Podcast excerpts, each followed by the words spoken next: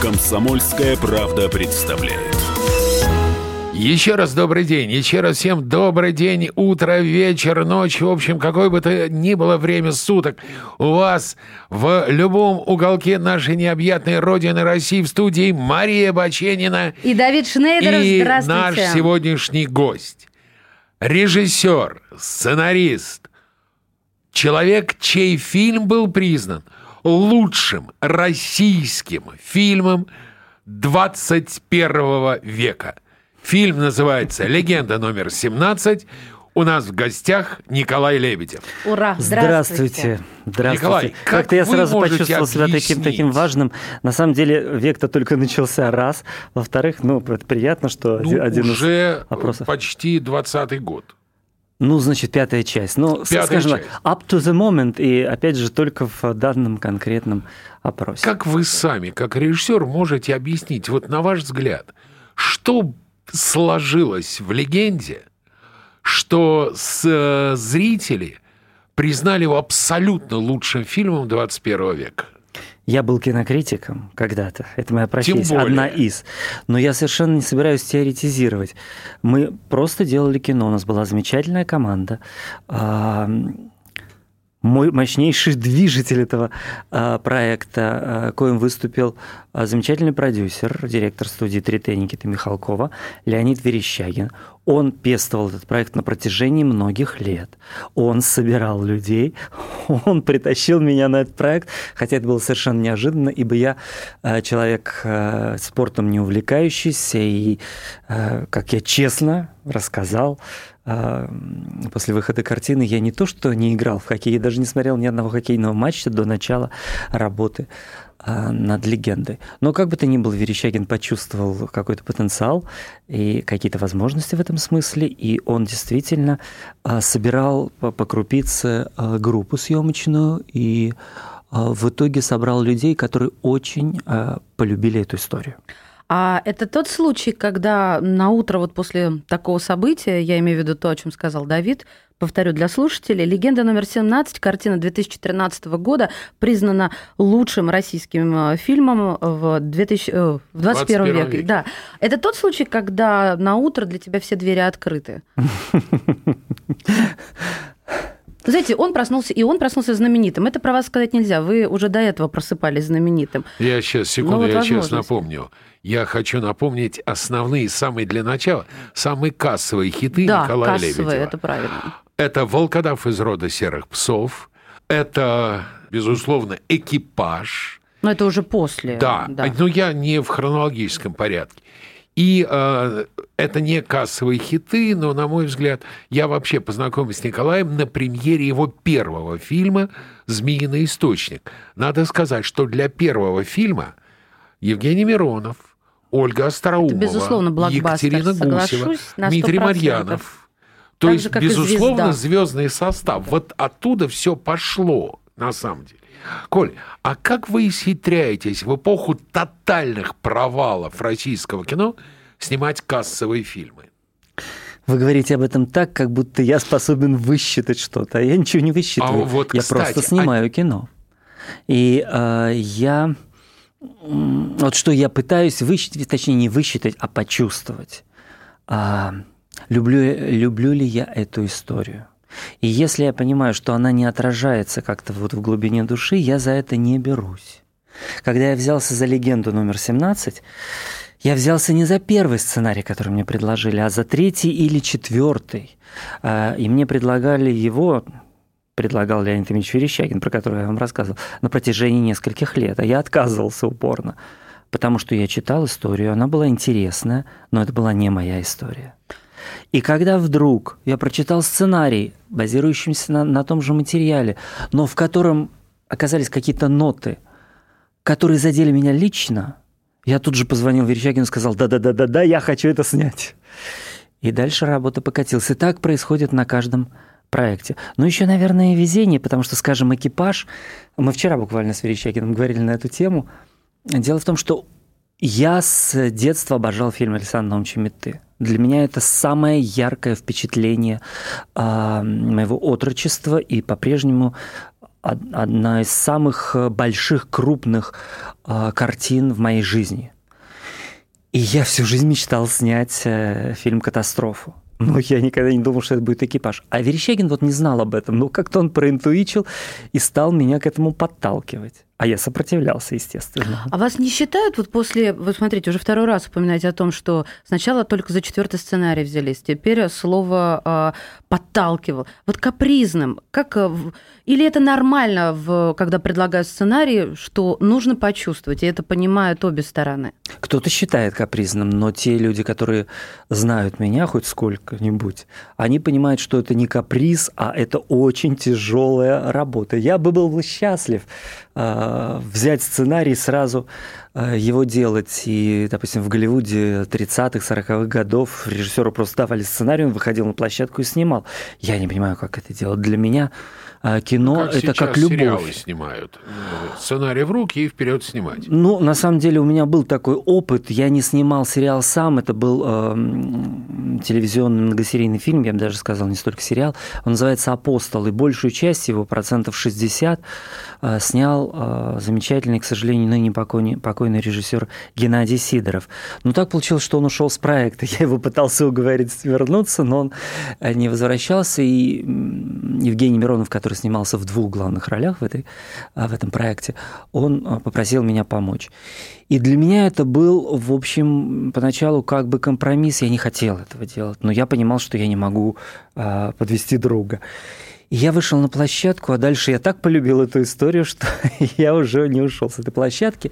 И мы доснимали картину вместе с режиссером Юрием Морозом в параллель. То он готовил сцены я снимал то, я готовил, он снимал. Я все равно это полюбил, вот к чему я. Э, снимать с холодным носом невозможно.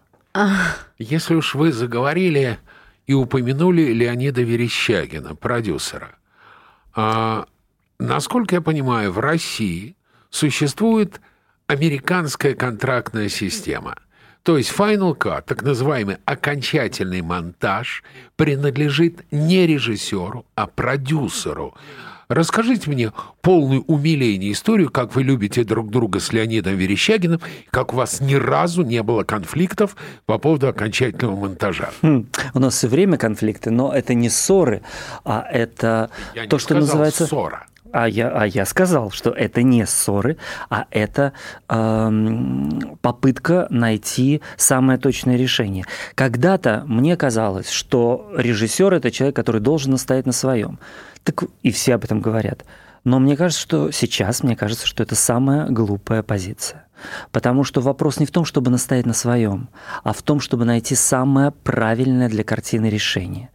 И э, Верещагин открыт к тому, чтобы э, не только слушать, но и слышать режиссера. Это происходит нелегко, и ему со мной тоже не очень легко, но э, в результате долгих иногда разбирательств, выяснений, иногда месяцами это происходит, мы все-таки находим формулу, которая не отвечает как бы нашим личным потребностям, а которая объективно работает на картину. Как можно определить объективность?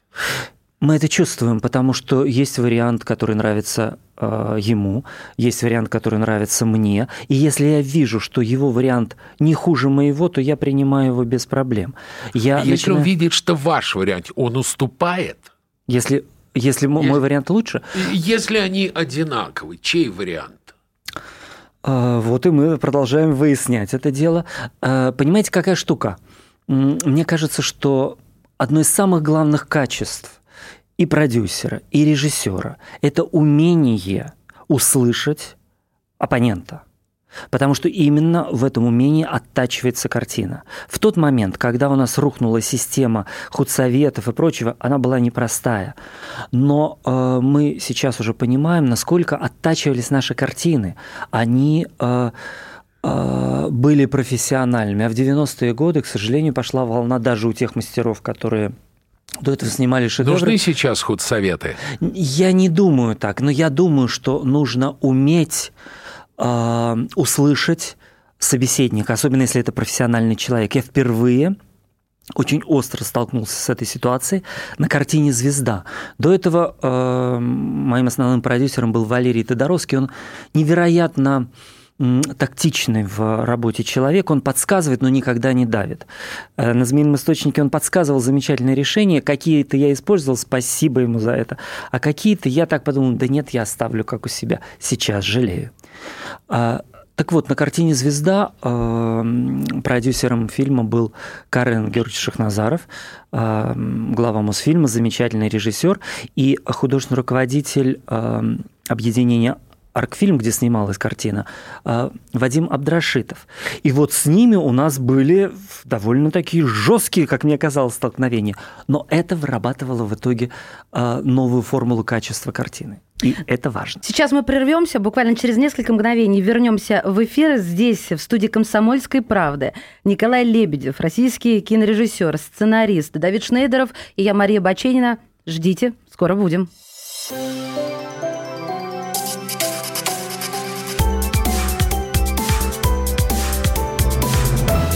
«Комсомольская правда» представляет. Лучше и сто раз услышать, и сто раз увидеть. Наш эфир на YouTube-канале «Радио Комсомольская правда». Для всех, кто любит по-разному. И ушами, и глазами.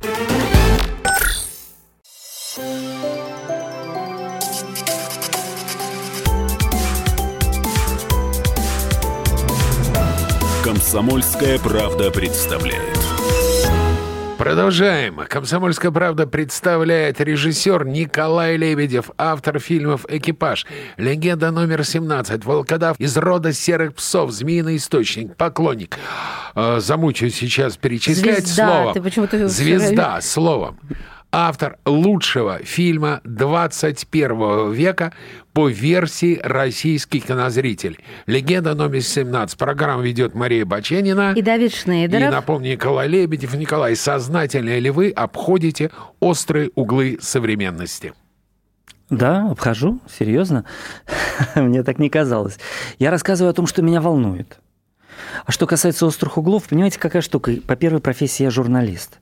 И я достаточно нахлебался в профессии, сталкиваясь с человеческими проблемами, судьбами, нахлебался вот этих э, сложных ситуаций. Мне кажется, что э, я не боюсь этих ситуаций. Я боюсь беспросветности. И а в каждой картине беспросветность? беспросветность это э, когда в финале фильма ты выходишь с ощущением э, жизнь закончена. А мне кажется, что при том, что все мы взрослые люди и понимаем, что она конечна, и мы все понимаем, куда мы идем, но э, сама природа человека основывается на вере в светлое. Мне кажется, вообще любой ваш фильм, если взять, то это сначала а, противостояние какое-то героя внутри себя, светлому и темному, да, и либо он склоняется на светлую, либо на, на, на темную сторону, но потом все равно уходит на светлую и спасает его чаще всего любовь. Вот если такая примитивная схема. Ну, это схема нашей жизни, это нормальная на самом деле, схема. как мне кажется. А, и я а, думаю, что когда люди начинают настаивать на пессимистическом восприятии жизни, это, как ни странно, не мудрость, а это инфантильность. Потому что, когда я общаюсь с глубокими стариками, я вижу в них невероятное жизнелюбие и понимание того, что жизнь все равно торжествует. Они понимают, перейдя определенную границу, что знание про то, что да, жизнь тяжела, что э, огромное количество проблем, что есть болезни, смерти, это не полное знание. Полное знание в том, что все равно а пробив... что за зимой следует весна. Не у нас, так у кого-то другого. Ну, Но по... это называется классическая американская теория хэппи-энда. Это Но наша теория. Вот здесь это вот. наша теория. Но почему любой Потому фильм что должен Пушкин... хэппи-эндом заканчиваться? А я не сказал про хэппи-энд. Я сказал про ощущение. Потому что один из моих самых любимых фильмов – это фильм Спилберга «Список Шиндлера». Пожалуй, самый-самый любимый фильм. Это хэппи-энд – это хэппи-энд? Нет. Это трагическая история, но в ней есть вера в человека. Шекспир, он рассказывает э, драматические, тяжелейшие истории. Король Лир, э, Отелло, э, Ромео и Джульетта. Но всегда, в финале звучит нота веры в человеческое светлое начало. Мне кажется, это ключ вообще к пониманию искусства. Искусство не может убивать в человеке человеческое. Я в этом абсолютно убежден. Ну, мне кажется, это как-то даже перекликается с э, выражением «красота спасет мир», да, потому что искусство, оно в основе своей красиво. Хорошо, я о другом хотела спросить. Патриотический блокбастер. А, после... О, боже. Да, после «Звезды номер 17» это выражение... Ой, видите, я все в одно, да? А мне нравится «Звезда номер 17», по-моему, тоже точно. Но так, тем не менее, после «Звезды номер...» Да что же такое? После да после звезды уже прозвучало это словосочетание в отношении вас, э, что режиссер патриотических блокбастеров. Вот как с этим жить, если вдруг захочется снять, ну, допустим, я сейчас пофантазирую, фильм ужасов?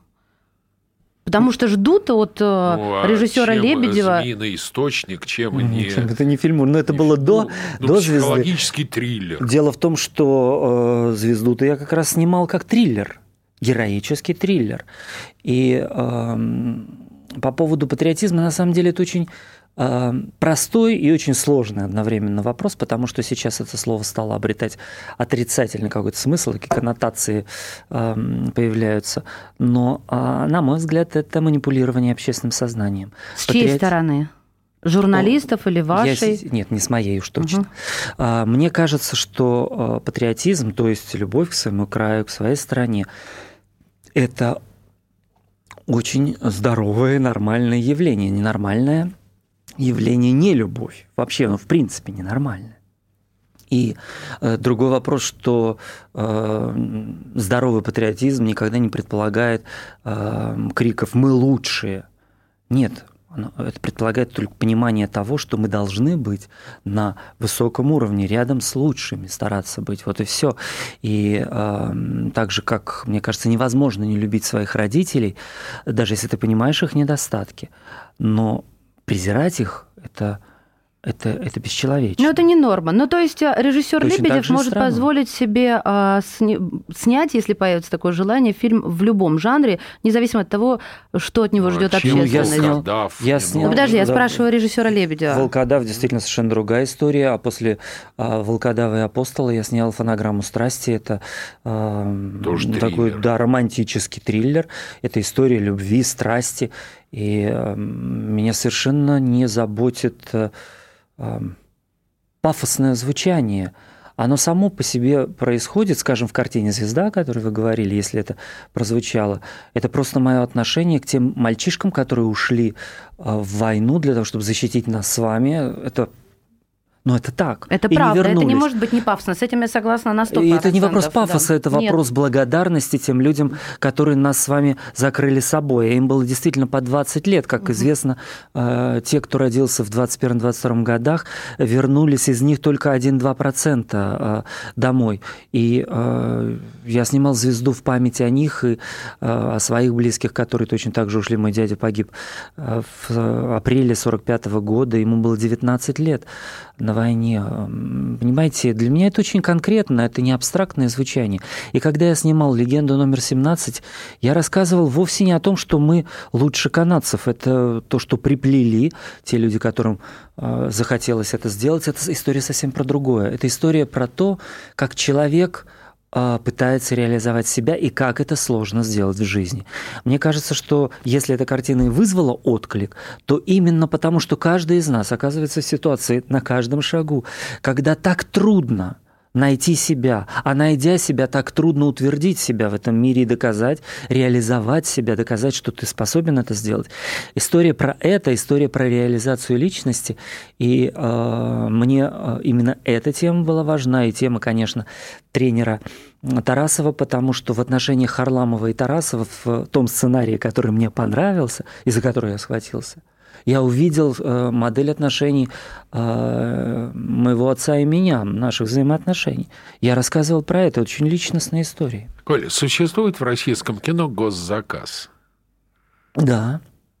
А что в этом плохого? Нет, ничего, я просто хотел спросить, а сколько стоит заказать картину режиссеру Николая Лебедева? Я всерьез. Интересовались, Коля, без шуток, интересовались.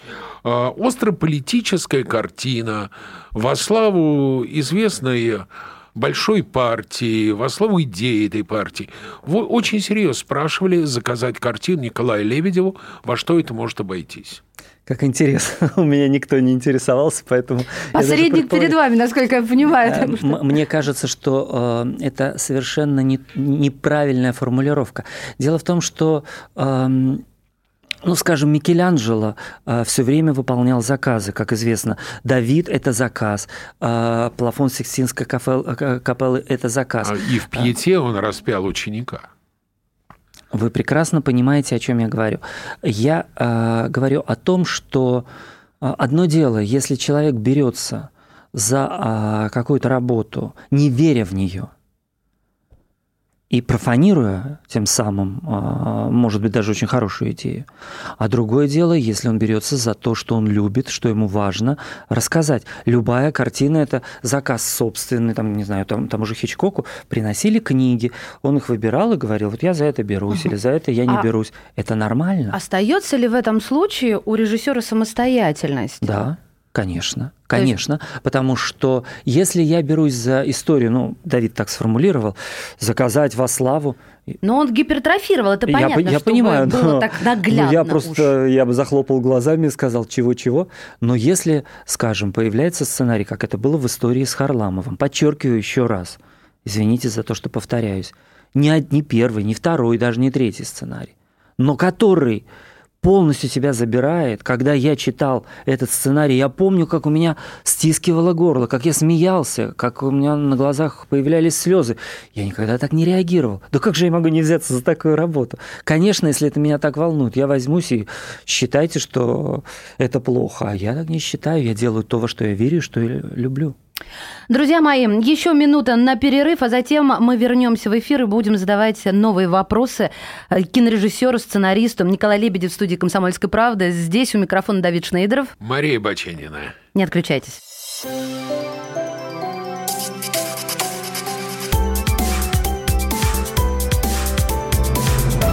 «Комсомольская правда» представляет Политика. Владимир Путин приехал в Японию на саммит большой... Экономика. Покупательная способность тех денег, которые вы... Аналитика. Что происходит правильно, а что происходит неправильно. Технологии. В последнее время все чаще говорят о мошенничестве с электронными подписями. Музыка. Всем привет. Вы слушаете «Мир музыки». Радио «Комсомольская правда». Слушает вся страна.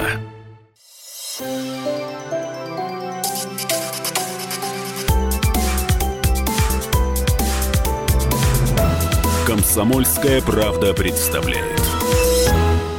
Продолжаем. У микрофона Мария Баченина. Давид Шнейдеров. И «Комсомольская правда» представляет режиссера Николая Лебедева, чей фильм «Легенда номер 17» стал лучшим российским фильмом 21 э, века, по мнению зрителей Российской Федерации. Вот, кстати, а, выбрали «Легенду номер 17», но мы знаем еще одну спортивную драму «Движение вверх». А, я не буду уж конкретизировать продвижение вверх, но есть ли такие фильмы тоже 21 века, российские, которые вы смотрели и думали, почему это не я снял? Нет, потому что я э, смотрю картины как зритель. У вас получается? У меня получается это в том смысле, что я радуюсь за авторов, если мне нравятся эти картины, огорчаюсь, если они мне не нравятся. Конечно же, я их э, исследую внутри даже против своего желания. Я, естественно, вижу, как они сделаны, как они смонтированы, как работают артисты, как стоит, как движется камера. Я вижу режиссуру. Э, и в этом смысле для меня любой просмотр фильма – это работа и опыт новый. Но вот так, чтобы я позавидовал кому-то, нет, никогда. Ну, прям даже белой завистью. Даже белой завистью. Не хочу я могу, вас я очернить, могу... не дай бог. Нет, нет, нет, нет, вопрос не в этом. Я бы сказал, а чего мне стесняться. Я радуюсь за людей, я э, восхищаюсь. Э, Последнее ваше восхищение было чем? Кем? Понимаете, я не хочу сейчас выставлять вот эти вот оценки. оценки. Да. Я очень люблю классическое кино, потому что оно структурно очень э, выверено, и потом отсев уже произошел. Поэтому очень а часто, когда я посмотрел... однажды в Голливуде, не? Я посмотрел картину, там есть э, вещи, которые мне очень понравились, есть вещи, которые э, меня оставили спокойным, нет вещей, которые мне не понравились. Ну, может быть, с точки зрения драматургии не всегда мне было понятно, почему он это сделал, но я был благодарен, очень благодарен Тарантино, что я два с половиной часа сидел в кинозале, и мне не было скучно. А иногда становится, к сожалению, на каких-то картинах. Да, без отрыва. А, но по поводу того, на чем я учусь, это скорее все-таки вот классические картины Хичкока, Спилберга, Феллини, Эйзенштейна. А, наши картины, ну, скажем, я очень люблю «Летят журавли» или «Броненосец А, Потемкин». После столь оглушительного успеха «Легенда номер 17», лучшая картина 21 века, даже одной Это- пятой это его на части. самом деле он был оглушительный. Это прекрасно, я абсолютно очень рад. Но, знаете, мы, Я мы- мы с Данилой, э, простите, А, вот с да. Данилой Козловским насчет оглушительного успеха. Как-то мы с с Даней говорили. Я говорю, Дань, ты почувствовал? Он говорит, нет. А ты почувствовал? Я говорю, нет. Понимаете, это э, ни- никак не изменило наши жизни. Потом мы стали понимать, что изменило. Но в момент, когда вышла картина, эм, обрушилась э, критика, конечно же. Она слышнее, чем э, добрые слова. И мы так как-то ушли в тень, чтобы нас э, не слишком сильно били. По крайней мере, я это сделал, и, по-моему, у Дани было тоже состояние. Я вот к чему. Не возникло ли э, желание, например, попробовать себя в Голливуде? Я э, работал в Америке немного э, в свое время, и я восхищен тем э, отношением профессиональным, какое они проявляют в работе. А, И тогда, когда я работал, это было начало 2000-х, для нас это была редкость. Сейчас э, у нас очень повысился уровень профессионализма. И я сейчас действительно абсолютно понимаю Хичкока, который говорил, угольная шахта, везде угольная шахта, имея в виду, что снимать кино все равно где важно, чтобы ты делал то, что ты хочешь делать, и чтобы структура профессиональная была правильно выстроена. Я работаю с эм, уже много лет, почти 20 лет, страшно сказать, с одним и тем же оператором. А, Он из Голливуда, Ирек Как Хартович. Спилберг с Янушем Камински, например. Да, Ирек дружит с Янушем Камински и работал, кстати говоря, у Спилберга на нескольких картинах во вторых группах. Он в невероятной степени профессионализма человек. Он помогает мне организовывать работу. Он занимается не только своей работой, он э, входит во все э, аспекты производства картины. Он очень талантливый человек, и мне с ним очень хорошо работать. У меня потрясающий второй режиссер э, Пепе Мечков, он болгарин, который много работал с американскими э, группами, с известными режиссерами. Он замечательно организовывает э, группу. У нас прекрасные сейчас специалисты. Жанна Полякова, которая выросла, вот я с ней столкнулся, она была э, на «Апостоле» по мрежам, а сейчас она ведущий второй режиссер. Э, Мы с ней вместе работаем. Студия э, 3Т Никиты Михалкова фантастически совершенно организовывает процесс рабочий. Ну Я работаю с теми людьми, с которыми мне очень хорошо работать, и что очень важно, я работаю на своем языке и своей ментальности. Я могу работать на английском языке, я это делал, и с Ирыком мы общаемся только на английском.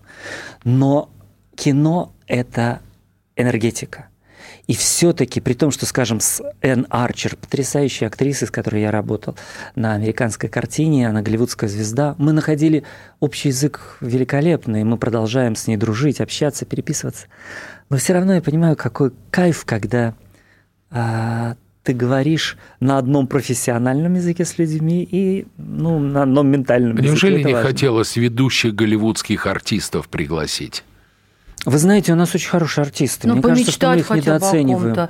Ну, вот, Ну, допустим, тот же самый Брэд Питт. Вот мне понравилось, знаете, а, как о нем говорят по поводу его последней работы. Фильм вторично, но на Брэда все равно смотреть хочется. Вот у меня это очень четко а, Ну, откликается просто ощущение. участие голливудских актеров подраз... больших подразумевает международный успех картины, международный Это прекрасно. прокат. Вот это с этим я э, не могу не согласиться. Мне очень жалко, что у нас очень жаль, что у нас разрушена система международного проката, но она разрушена на самом деле во всем мире. Я только что вернулся из э, французского города Канны, столицы французского кино фактически, да, и мирового в связи с фестивалем. Но и там в кинотеатре идут картины американские в обычном кинотеатре, а не французские. И это очень жаль. А, Мне было бы, мне, мне не интересно просто лишь бы с кем-то поработать. Говорю абсолютно искренне. Мне интересно поработать с тем человеком, ко- с которым мы найдем общий язык по-настоящему, и э, будем делать одно дело и получать от этого удовольствие оба. А вот с Козловским так и было, Да. что он перешел из одного фильма в экипаж, из, из легенды в экипаж, да? То есть это вот поэтому такой Это- симбиоз. Это было не так. А, на, на легенде это смешная история, потому что я не хотел с ним встречаться. Мне казалось, что В смысле? а, потому что я видел его работы и я понимал, что Данила совершенно не никакого. понравился? Дело не в этом. Дело в том, что я видел, что это такой высокий э, модельного вида красавец, и на роль Харламова э, он совершенно не подходит. Это абсолютно глупая режиссерская ошибка, когда ты судишь о, э, об актере по тем работам, которые ты видел. Как только мы с ним встретились и начали репетировать, а мы начали репети- репетировать тут же, как только он вошел ко мне в кабинет, я ему сразу дал сценарий. Я почувствовал интерес. И дальше э, у нас завязалось очень такое интересное, на мой взгляд, личностное сотрудничество. И мы здорово работали на легенде. Но это вовсе не значит, что мы без проблем перешли в экипаж. Данила не хотел сниматься, потому что он боялся, что не получится того, Ремейка? того, нет, он боялся, что не получится, того- не случится той потрясающей атмосферы, как он говорит, которая была на легенде. А я боялся, что мы будем пытаться восстановить атмосферу вместо того, чтобы делать новое. Но, по счастью, мы вдвоем как бы перешли этот рубеж и стали работать на экипаже совершенно по-новому. И после фильма Даня ко мне подошел и сказал, ты знаешь, я так боялся, что не случится легенды. И сейчас я понимаю, что ее не случилось, и это замечательно, потому что случилось совершенно другое, новое и не менее интересное. Он говорил про работу, а не про результат. И э, для меня это очень дорого.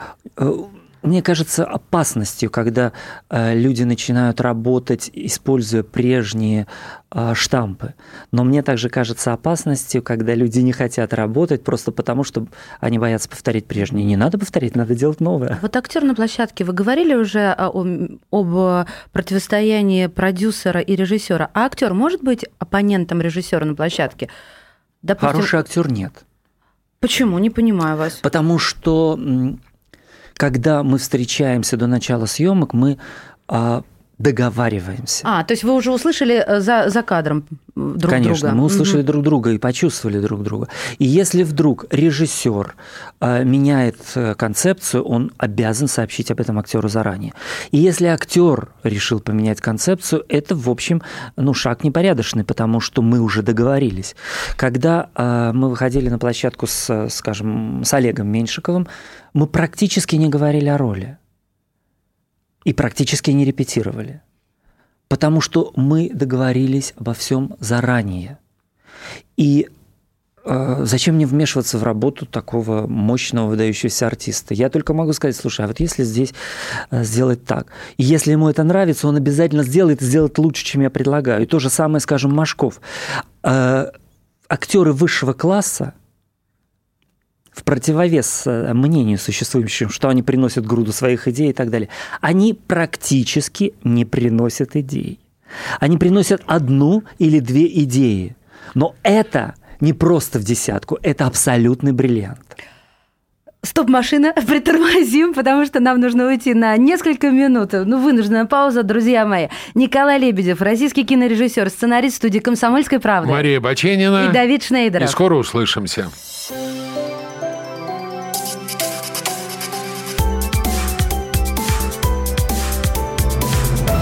Комсомольская правда представляет.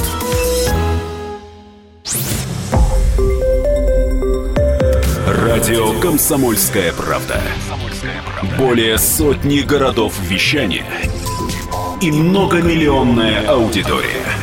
Барнаул 106 и 8 FM. Новосибирск 98 и 3 FM. Абакан 105 и 3 FM. Москва 97 и 2 FM. Слушаем всей страной.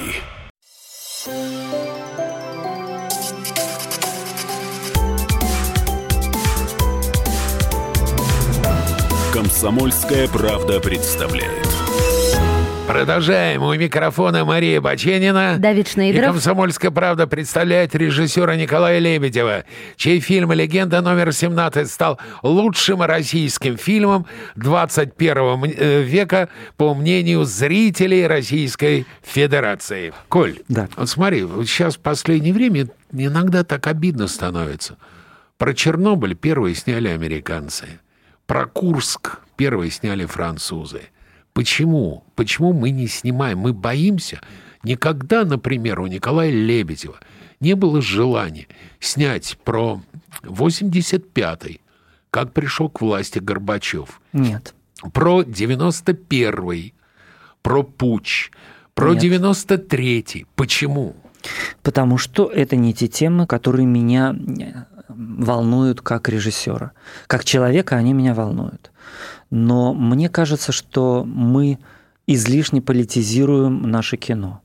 Я столкнулся с э, таким термином кино социального беспокойства. Да, может быть и такое кино.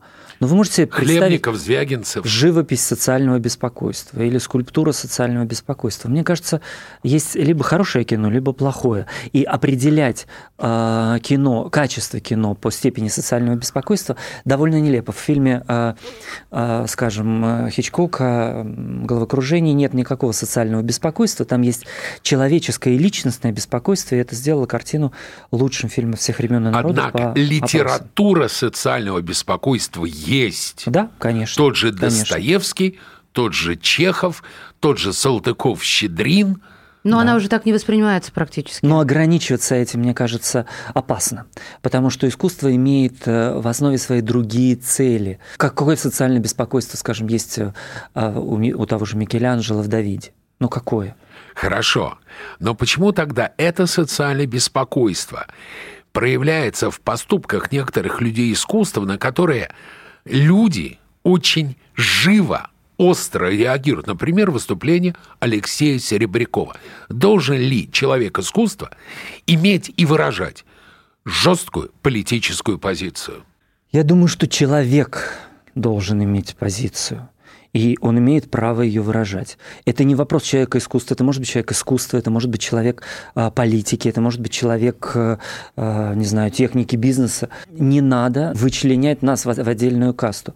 Мы имеем право высказываться а, на те темы, которые нас волнуют. И если, скажем, мне захочется сделать картину о 93-м годе, я почувствую эту необходимость личностную, я, конечно, этим займусь, но э, мне кажется, что э, те темы, которые меня занимают сейчас, они пока ну, никак не пересекаются вот с такими политическими высказываниями. Как это происходит, что вы начинаете чувствовать, что вот для этого должно произойти, эту личную необходимость? Вот вы очень четко ответили на этот вопрос относительно военного фильма. А если мы говорим не о том, о чем большинство чувствует на это, ну вот как минимум в нашей стране, а тот же 93-й, то какое-то еще событие современной истории. Вот Вы что, говорите- что должно произойти, чтобы у Вы вас... говорите о политических вещах. И как э, журналист я об этом писал и этим занимался. Как режиссер я занимаюсь другим. Я занимаюсь человеческой душой. Знаете, Аристотель э, пытался вычленить э, а чем же отлича- отличается человек от других живых орга- организмов? Он растет, как растение, он э, чувствует, как животные. Но вот отдельно он выделил то, что не, э, не подходит никаким другим организмам. Деятельность души. И мне кажется, что искусство как раз и занимается деятельностью души. А, Я уже сказал о том, что я не выбираю рассудочно проекты. Ам, Довольно странное сравнение, но думаю, что каждый из вас меня поймет. Это как любовь. Более того, это действительно любовь. Поэтому так трудно найти новый проект. А это как встретить э, девушку. Я очень как- хорошо вас как поняла, ты можешь можно понять, почему? Вот я уточнять. высчитаю, я ее полюблю. Да, так ее нельзя просчитать. Невозможно. Кстати, о девушках. Да. А, Сейчас весь мир кинематографа заваливает волна так называемого харасмента. Не харассмент, Скандал с Соленом Делоном. Да. Скандал в Венеции вокруг Романа Полански. Последний венецианский фестиваль вообще назвали фестиваль среднего пальца. И вдруг наши старые советские актрисы начинают обвинять классиков советского кино в том, что он их пытался поцеловать, обнять. Что вы думаете о волне этого харасмента? А, ну, вы знаете, когда ты приглашаешь актрису, а, то, конечно же, ты влюбляешься в нее и никуда от этого не денешься. Я а, как-то была программа, на которую позвали актрис, снимавшихся у меня в а, фильмах, и они пришли все, и когда я зашел в павильон, я увидел а, Александру Яковлеву, Елену Яковлеву, Светлану Тамак, Ксению Георгиади, да. А, Свету Иванову, Катю Шпица, Иру Лачину, ну, вот Катю Ильченко. Мне стало физически плохо, у меня голова закружилась, потому что я подумал, боже, я же со всеми с ними работал, и я всех их целовал. А думайте дальше, что хотите. Конечно, я в них всех влюблен. Конечно, они меня восхищают. Я наслаждаюсь, когда я вижу их на экране, я наслаждаюсь, когда я с ними общаюсь, когда я их вижу в жизни. И э, другой вопрос, что, конечно же, я не собираюсь э, нажимать на них, насиловать их или э, ломать их. А мне кажется, что здесь нужно тоже как бы соблюдать, э, ну, хоть, хоть какой-то баланс. Это нормально, что ты работаешь с человеком, который тебе нравится и интересен. Ненормально, если ты его э, пытаешься поломать. А как вас на всех хватает? Я изучаю, трудом. изучаю вашу ленту Фейсбука, вы обо всех напишите, напишите хорошо, всем, всем уделите внимание. С радиостанции вам позвонят, я только слышу, да, Лебедев нам всегда даст интервью, комментарий. И вот понимаешь, и понимаете, что люди могут ведь сказать, это самый пиар. Вот он с целью с какой-то. Вот как этот случай с Яковлевой, понимаете? Когда она хочет э, помочь таким же людям, как она, в силу того, что она перенесла вот этот тяжелый недуг, да, и как-то в ремиссию он вышел, и тут ее обвиняют в неком самопиаре. Я очень То люблю есть... Сашу, и, э, конечно, мне больно, что она так страдает и воспринимает это так эмоционально, и я пытаюсь ее успокоить. Она чудесный человек и очень дорогой для меня человек, и э, я я совершенно искренне могу признаться в любви к ней, потому что и давней очень любви. Я ее полюбил с картины «Экипаж». И я счастлив, что мы э, картины «Экипаж» Александра Наумовича Меты. Я счастлив, что мы общаемся. Я очень ценю, когда люди способны поддержать друг друга. И, скажем, тот же Миронов, вот он постоянно откликается, это правда. А я просто считаю со своей стороны, что в мире так много боли и хамства, что надо быть добрее и нельзя позволять себе умножать это. Вот и все. Николай, что в вас плохого? Да во мне много плохого, но я с этим стараюсь сражаться, а иногда пытаюсь пустить это плохое на пользу делу. Ну, во всяком случае, в режиссерской профессии. Все, в Николай студии Лебедев. Мария Баченина. Давид Шнейдер. Всем хороших выходных. Всего доброго.